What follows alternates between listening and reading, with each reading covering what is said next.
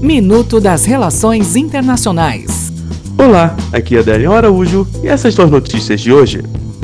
Banco Central Europeu. A diretora-gerente do Fundo Monetário Internacional, Christine Lagarde, foi indicada nesta terça-feira para assumir a presidência do Banco Central Europeu. Ela deve substituir o italiano Mario Draghi. Parlamento Europeu.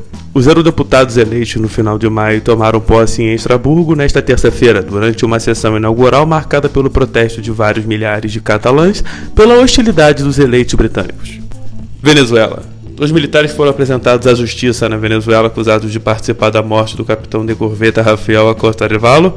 Ele morreu na madrugada de sábado sob custódia do regime de Nicolás Maduro, e opositores ao savismo alegam que ele sofreu tortura.